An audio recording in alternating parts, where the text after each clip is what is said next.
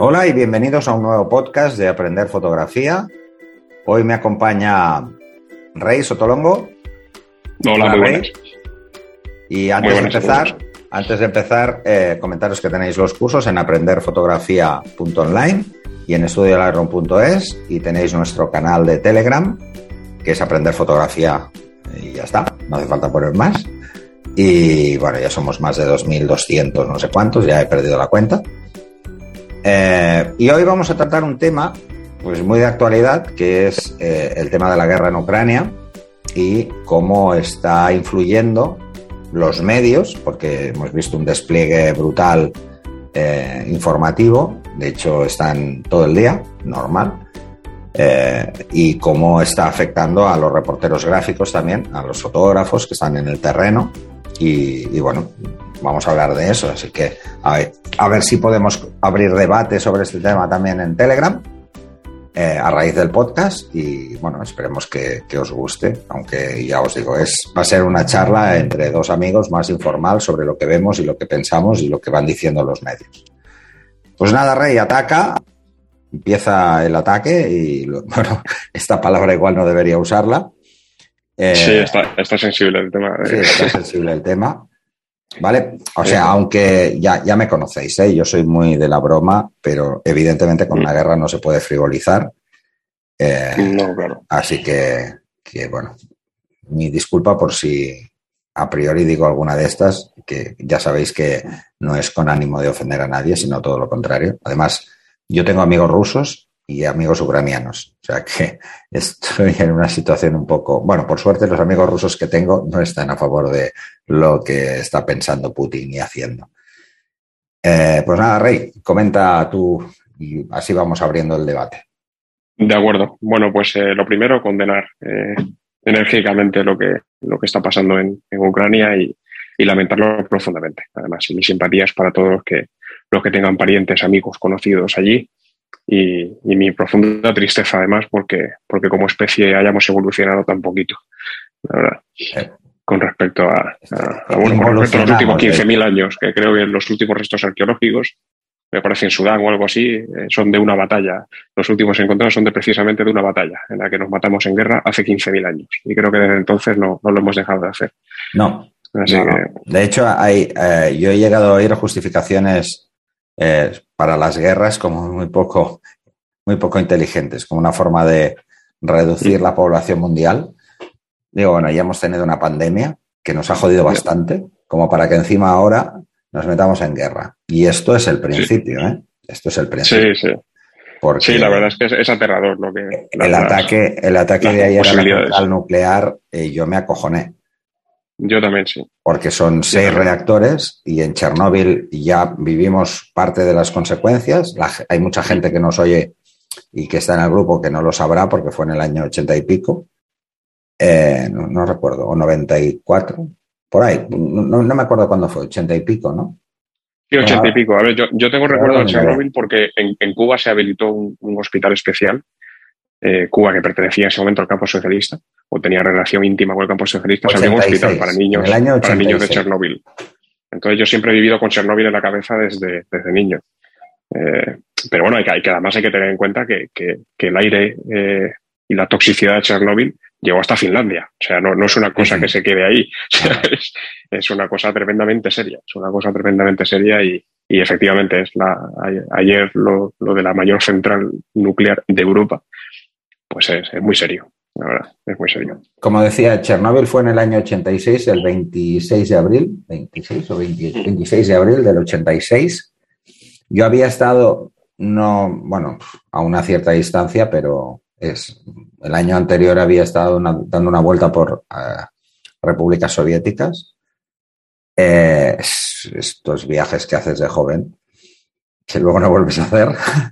Y, la verdad es que fue muy fuerte el tema del accidente. Los que más o menos lo vivimos por edad, eh, nos parecía algo, pues, vamos, eh, impensable.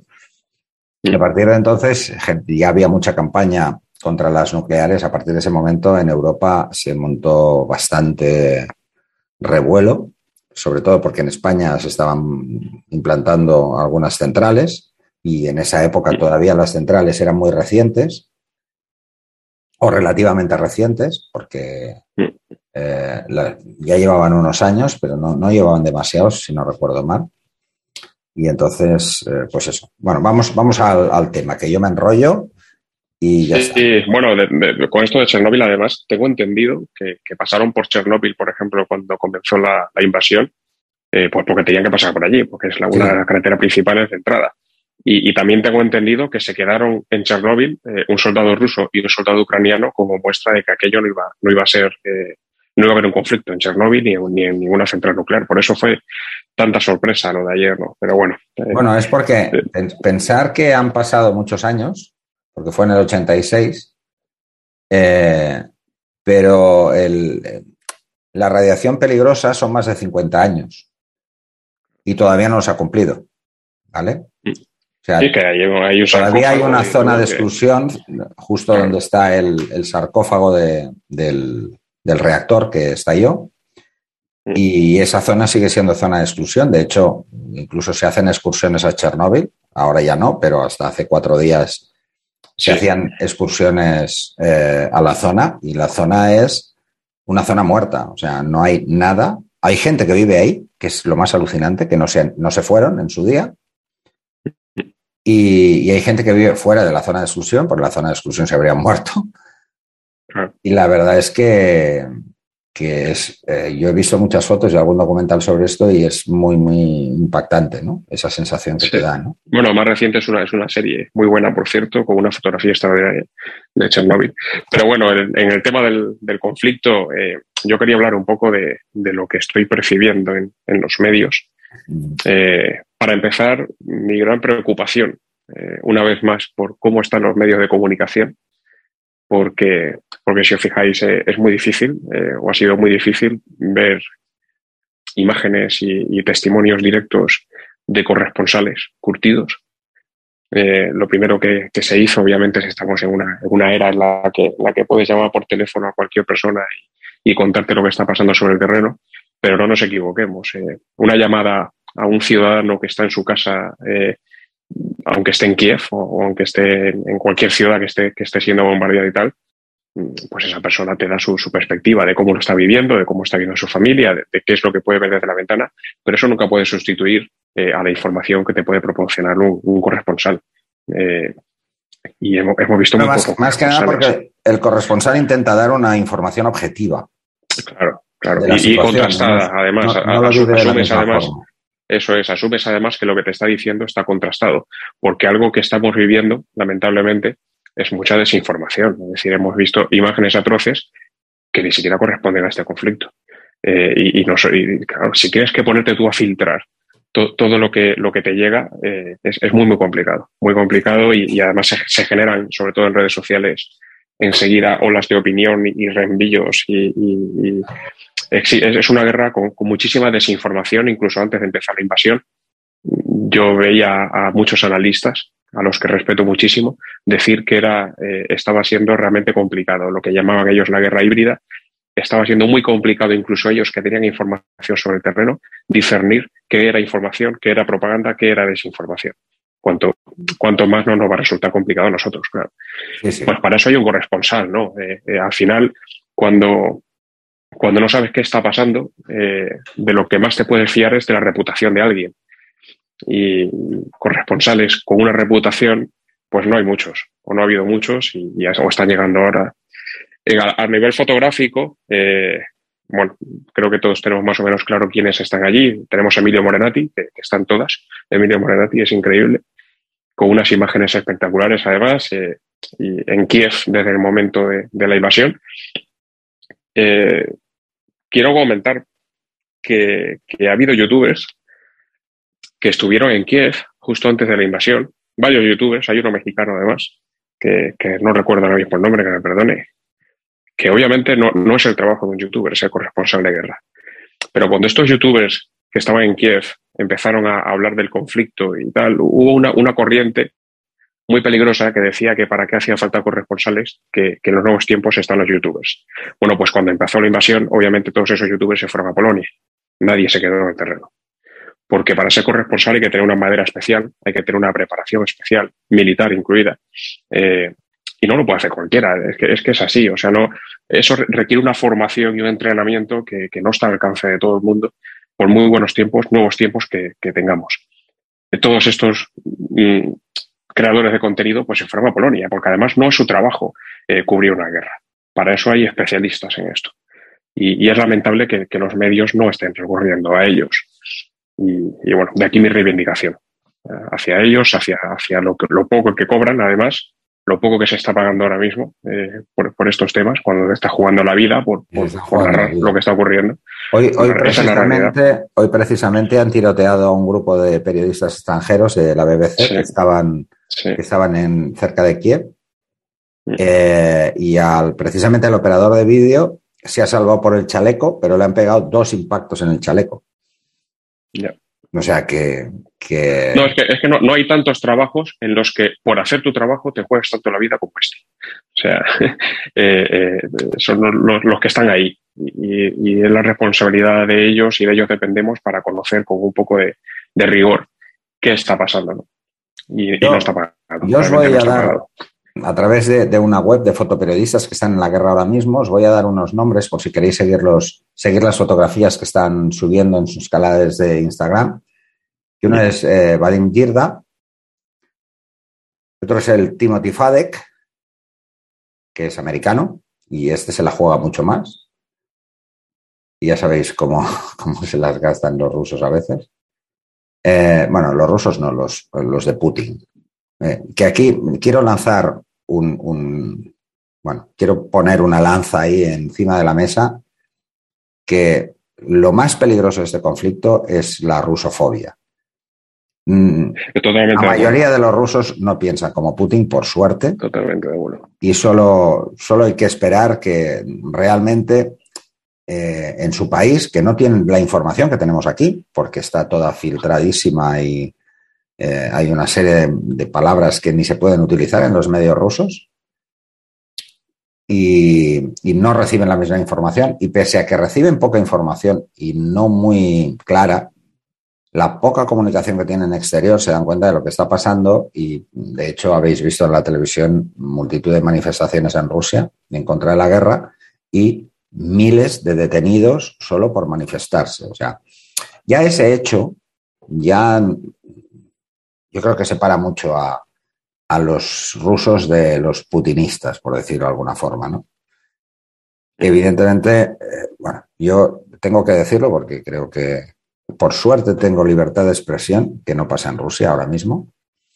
Eh, Putin es un descerebrado y ahí me quedo muy, muy corto porque diría muchas más barbaridades, pero no quiero llegar a su nivel.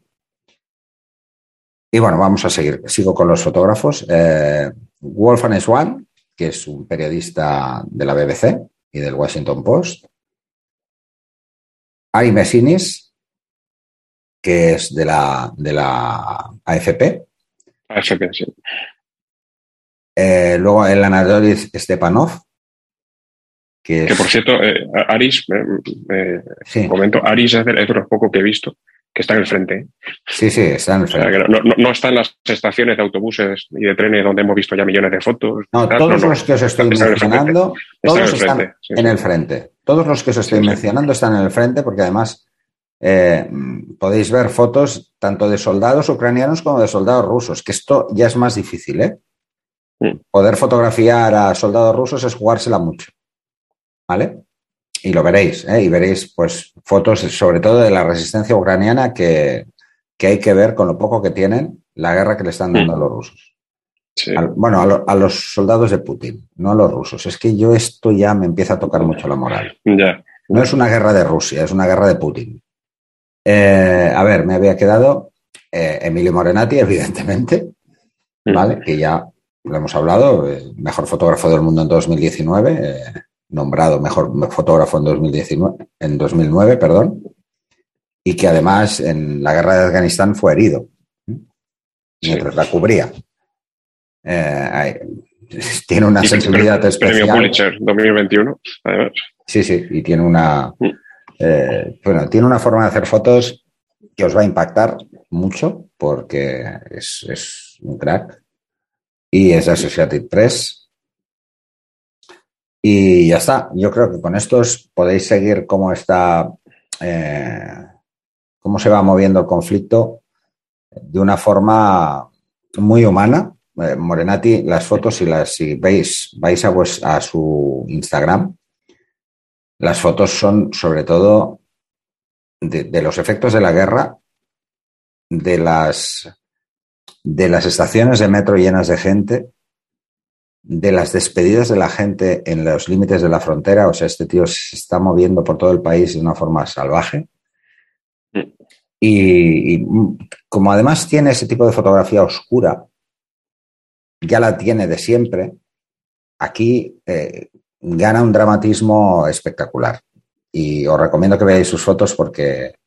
El primer día de la invasión con la, con la estampida de coches en, Kiev, las fotos suyas son, son brutales.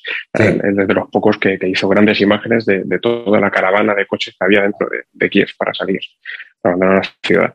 Yo quiero incluir a un fotógrafo que se llama... Viendo, viendo estos fotógrafos, perdona Rey, os daréis cuenta de, de que desde aquí es muy fácil frivolizar con la guerra porque la tenemos lejos aunque no lo penséis mucho, no lo tenemos tan lejos, está aquí al lado. Dos mil kilómetros, no, está tan lejos, ¿no?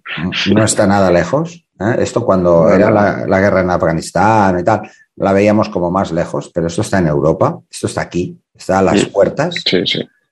Y, mm, viendo sus fotografías, después de ver sus fotografías, ya os digo yo que eh, de todos los que os he mencionado, en, os daréis cuenta de la dureza y de la crueza y de lo absurdo que es una guerra. Eh, y, y, de verdad, mm, imaginaros solo por un momento que os pasara a vosotros, que llegase aquí y que de golpe tuvieseis que salir de vuestras ciudades o meteros en los parkings subterráneos para por cuando hay un ataque aéreo.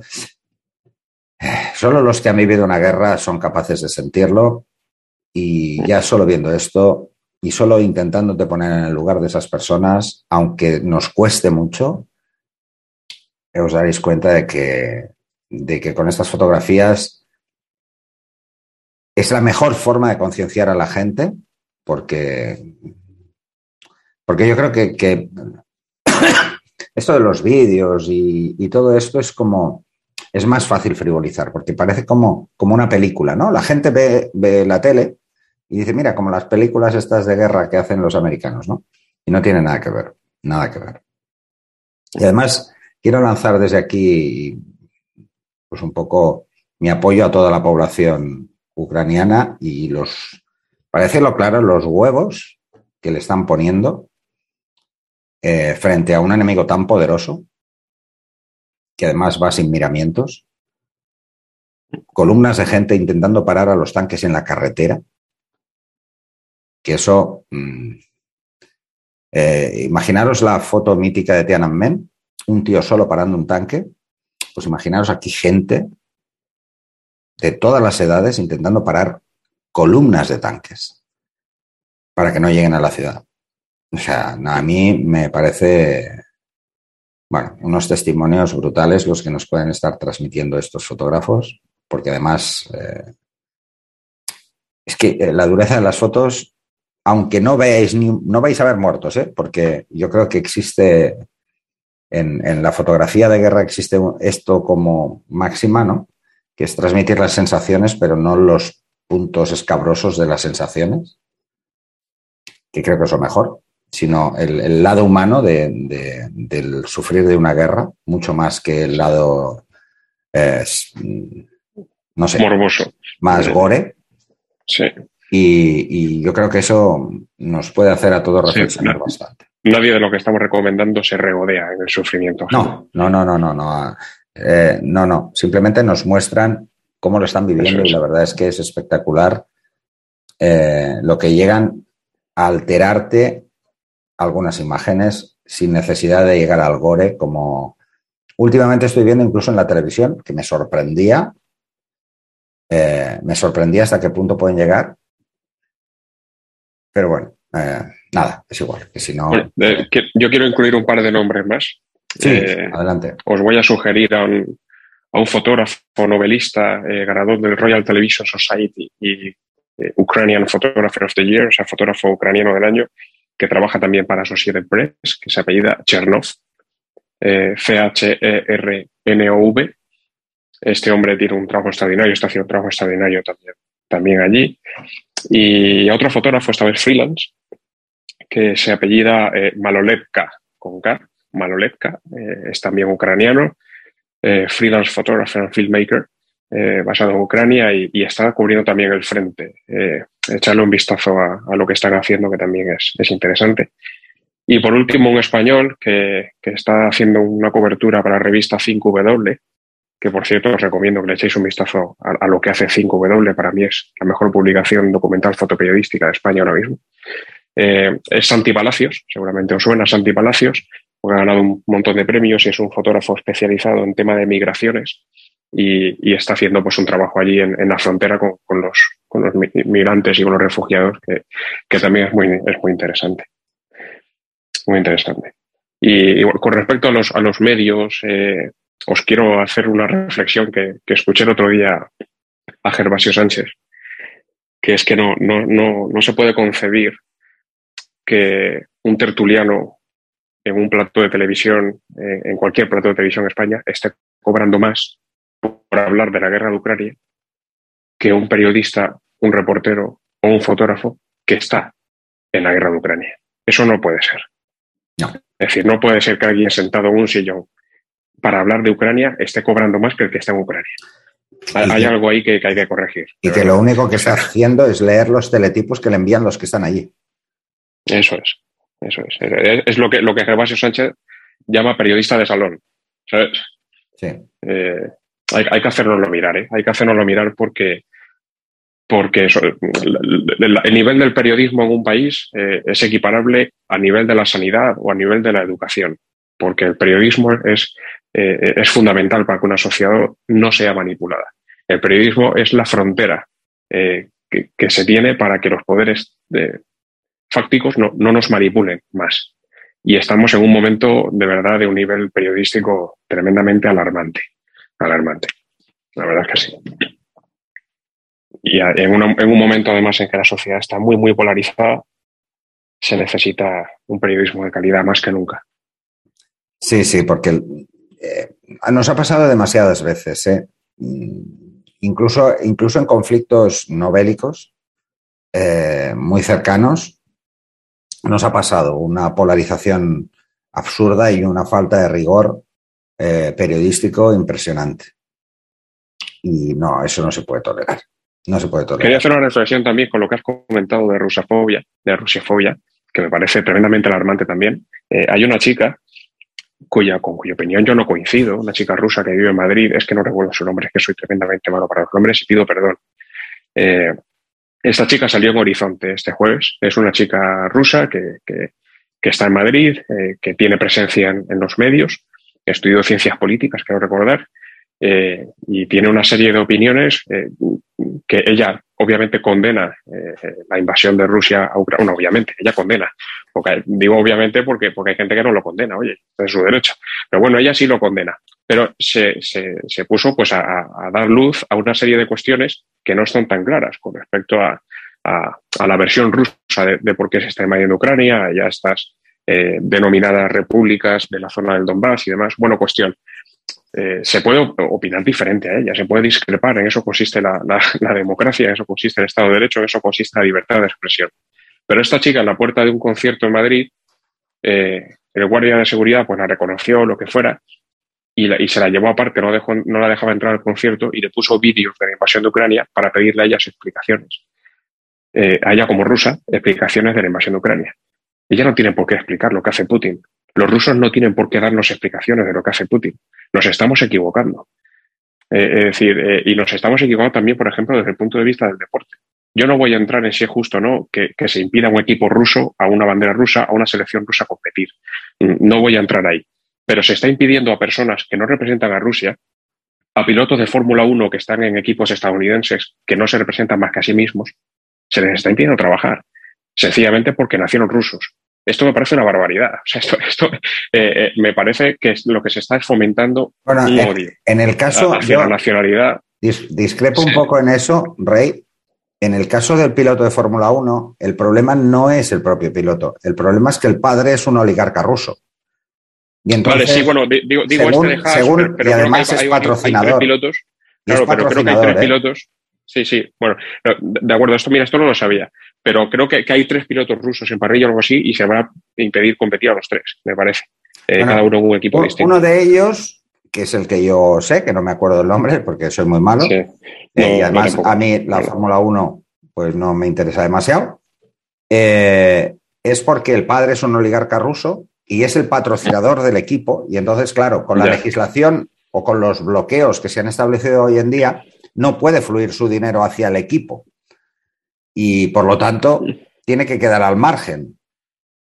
Claro, pero mira, claro, esto, esto es ha hecho que esto es aplicable por también a cascada, jugadores. Por cascada, el sí. hijo, que es el piloto, esté fuera.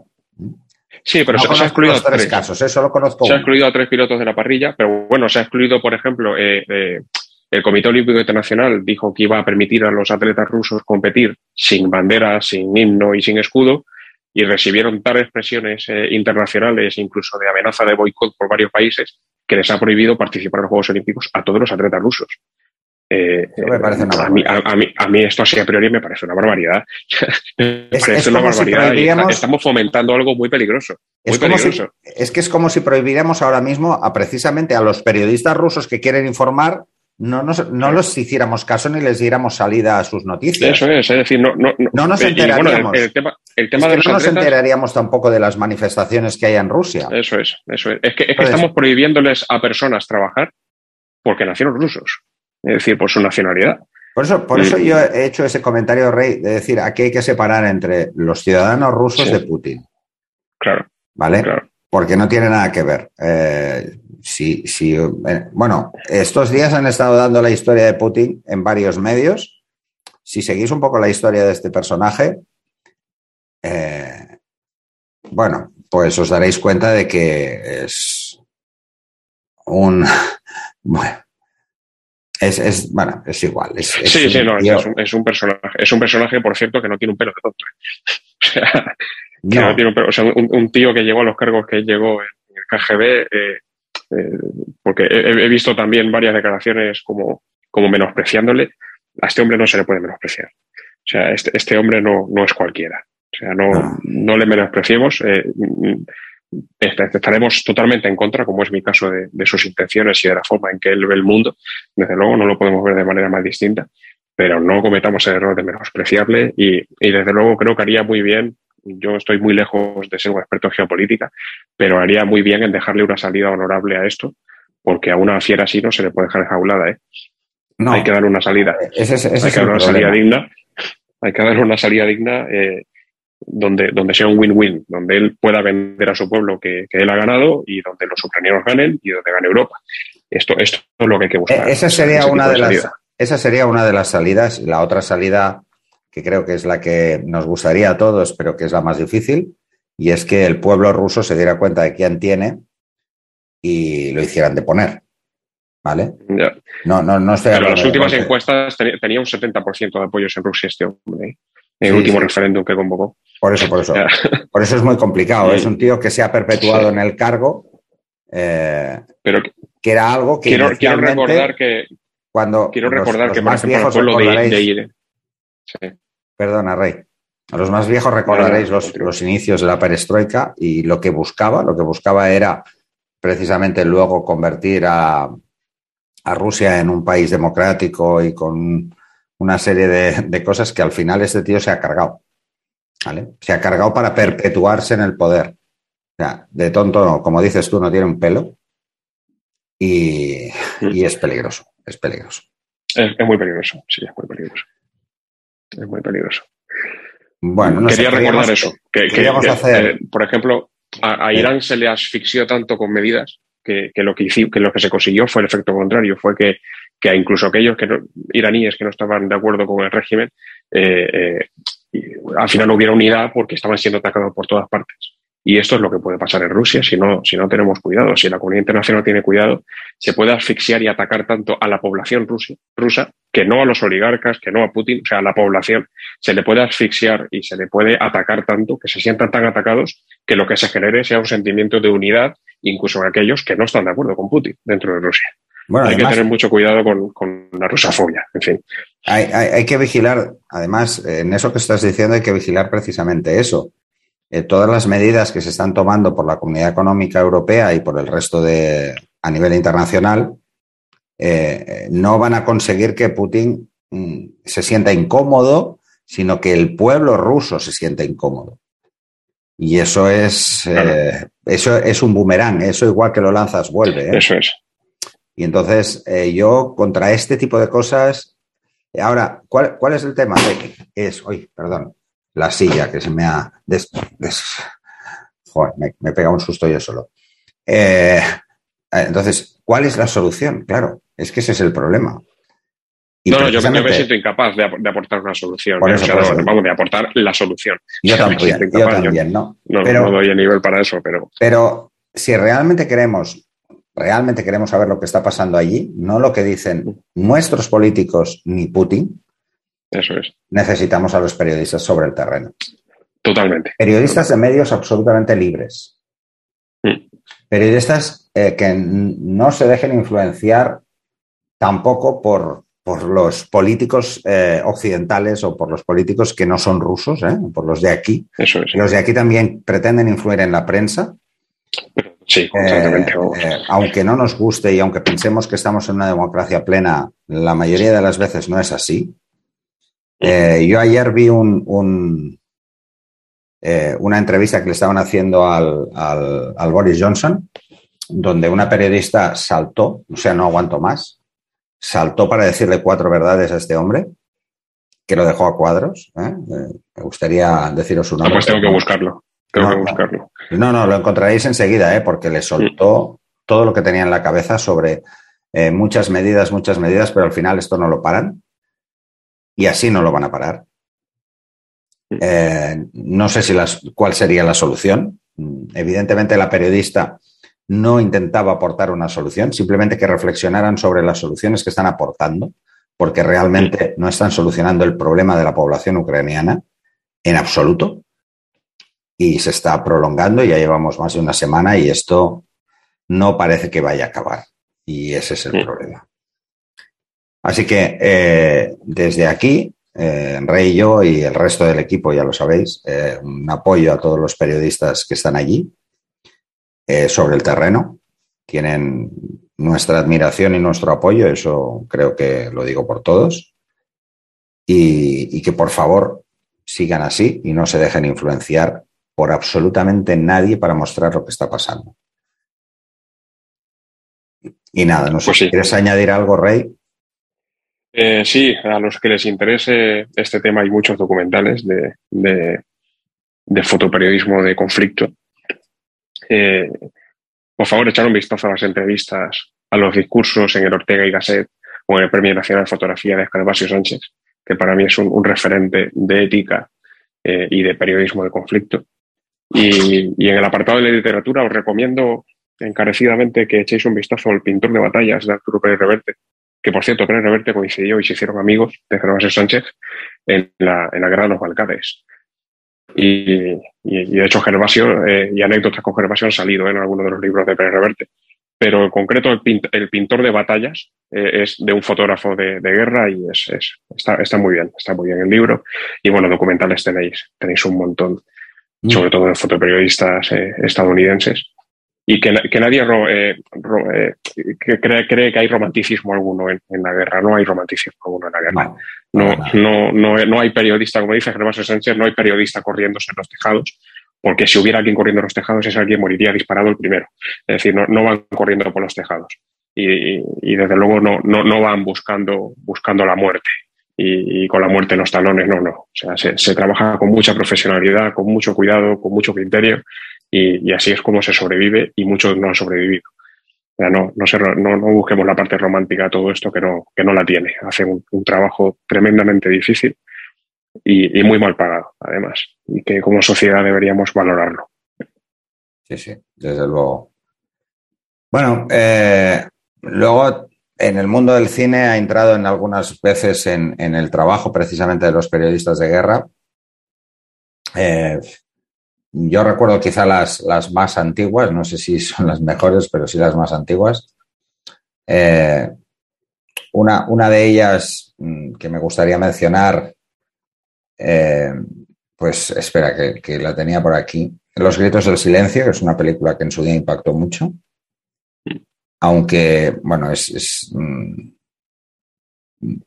posguerra, mm, guerra de Vietnam en Camboya y, y, hay detalles que os daréis cuenta de que, de que los ha vivido alguien y simplemente los han copiado para hacer la película. Eh, y es de un reportero gráfico, precisamente. Luego Salvador, que es una peli de Oliver Stone que tiene momentos, vamos, eh, impresionantes. Y, que además intenta, en, esta película quizá lo, más importante que, muestra en algunos detalles es cómo de imparcial tiene que ser alguien para poderse dedicar a esto. O sea, lo duro que es no tomar partido, porque puedes ver injusticias, pero eh, las puedes ver en los dos lados. O sea, mm, tienes que ser de una pasta especial para, para poderte meter ahí y no volver mal. Eh, o no volver mal o no morir en el intento, ¿no? Eh, porque es, mm, es, un trabajo que requiere eh, ya no solo sangre fría para aguantar esas situaciones, sino un aplomo y una capacidad para sobrellevar algunas situaciones que no todo el mundo está preparado. Porque dicho esto, los horrores de la guerra son en las dos direcciones. ¿eh? nos centramos evidentemente en la población ucraniana, porque al otro lado son, solo, son soldados, son militares profesionales eh, en el lado ruso. No es un conflicto entre países, sino es un conflicto de un ejército contra un país, que no es lo mismo. Mm. Y, vamos, no es lo mismo que pasaba, por ejemplo, en Vietnam, que eran, mm, o en la Guerra Civil Española, eran la peleándose entre ellos. Eso es, eso es. Que es la situación extrema, por decirlo de alguna forma. Pero que es, bueno que nos pongamos un poco en la piel de esta gente y que realmente eh, no debe ser nada fácil. Yo lo he comentado en algún podcast eh, porque estuvo con nosotros el, desaparecido Miguel Benítez, amigo y compañero fotógrafo que había sido corresponsal, bueno, sí había sido periodista gráfico en Afganistán y, nos explicaba historias, ¿no? Eh, si vais a uno de los podcasts antiguos lo veréis, mm, desaparecido porque ya lo dije, murió el diciembre pasado. Y nos explicaba, yo he hablado muchas veces con él de este tema, porque yo estuve a punto de, ir a, los campos de refugiados, a, Gaza, eh, y también a los que había en Albania. Y, una de las cosas que me dijo él eh, era que si podía evitarlo, que lo evitara. Que evitara ir a estos sitios, o sea, que, lo evitara porque no solo es lo que te juegas físicamente, que te juegas tu vida, sino que eh, el daño emocional y el daño psicológico puede ser absolutamente irreparable. Por eso yo le haría un llamamiento a todos los youtubers que se sienten muy valientes para ir allí, que se lo replanteen, que no lo hagan, que dejen ese trabajo a los profesionales, a gente que se ha preparado durante muchos años para esto y que llevan muchos años haciéndolo, porque no es nada fácil, no es un trabajo fácil. Eh, como decía su rey, probablemente es el trabajo menos reconocido y el más difícil, que es narrar el horror de una guerra. Pero bueno, eh, si te parece, Rey, lo dejamos aquí, porque ya bastante, bastante duro es el tema como para seguir dándole vueltas a lo mismo. Sí, estoy eh, Desde aquí, pues nuestro apoyo a toda la población ucraniana. Eh, lo que podemos hacer, mm, porque mucho más tampoco podemos hacer, desgraciadamente. Vamos a sufrir las consecuencias de esta guerra, toda Europa y probablemente todo el mundo y tiene que acabar. sí, además es que coincido y cito una vez más a Gervasio Sánchez en que las guerras no acaban cuando pone Wikipedia. Las guerras duran décadas después de que han terminado. Y, es, es, una barbaridad, es, es, lo peor que podemos ofrecer como especie, la verdad. Así es que esperemos que, acabe pronto y, que no se, no se alargue el tiempo y, no, porque además las guerras lo que generan es eh, luego un odio que dura décadas. Sí. ¿Vale? Mm, aquí lo hemos vivido después de la guerra civil. El, odio entre los vencedores y vencidos eh, duró décadas y además se perpetuó porque precisamente no cambiaron las cosas, no, no solucionó absolutamente nada, como ninguna guerra soluciona nada. Y ahí puede pasar exactamente lo mismo. Dos países que se sentían hermanos hasta hace un año, no, un poco más por, por lo de la guerra en, eh, en la península. De, Crimea, sí. De Crimea. Hace nada se, eran hermanos, eran dos países hermanos que habían convivido dentro del mismo círculo. No, y además tiene mucho más en común que diferencias. los ucranianos rusos tienen muchas más similitudes que diferencias. incluida, incluida eh, similitudes religiosas. Es así. Bueno, y. Así es que bueno. Y nada, bueno, vamos, vamos a dejarlo. Bueno, nos veremos en el próximo podcast, nos oiremos. Os vuelvo a recordar los cursos aprenderfotografía.online y estudiarerrum.es, nuestro canal de Telegram, Aprender Fotografía, y este podcast, que esperemos que os guste y que si queréis enviarnos comentarios, ya lo sabéis, lo podéis enviar directamente por los mismos canales en los que está el podcast, ya sea iVoox, eh, iTunes, Spotify en Spotify no se puede dejar comentarios, pero bueno.